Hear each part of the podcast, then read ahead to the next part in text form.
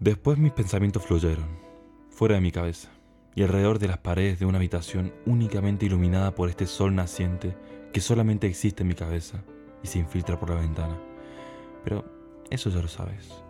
Cuando mis pensamientos se acomodan alrededor de cuatro paredes y me encierran tras una puerta con llave para descubrirme atrapado.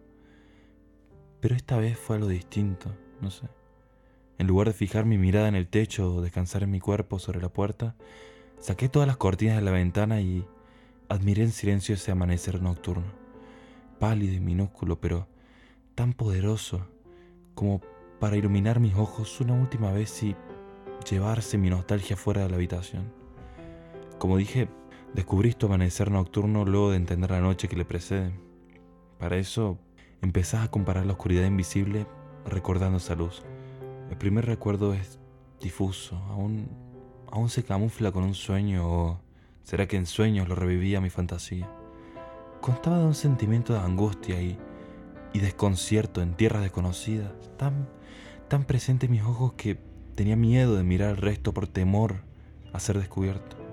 La fortaleza de mi debilidad constaba en ser invisible. Me aferraba a los vestigios de amor que descansaban en mis bolsillos, pero esa vez los había dejado en el otro abrigo.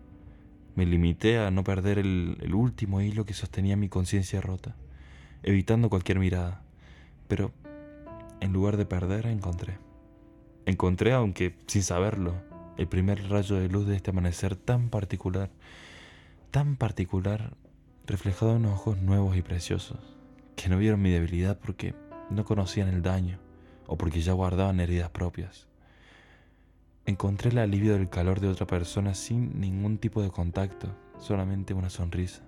Una sonrisa que dibujaste inconscientemente en mis labios en contra de mi voluntad. Ni siquiera te dignaste en borrarla, diré que nada más la conservaste y firmaste con tu nombre. Y la veo todas las mañanas como un pedacito de felicidad que quedó en mí y me recuerda a tu persona. El sueño terminó en un camino de luces que danzaban en tu rostro dormido, taciturno burlándose de mi mente que se hundía en una vorágine de nubes, tinta, nieve, sangre, mariposa. Tardé meses en mirar esa tormenta y decidirme a llamarle amor.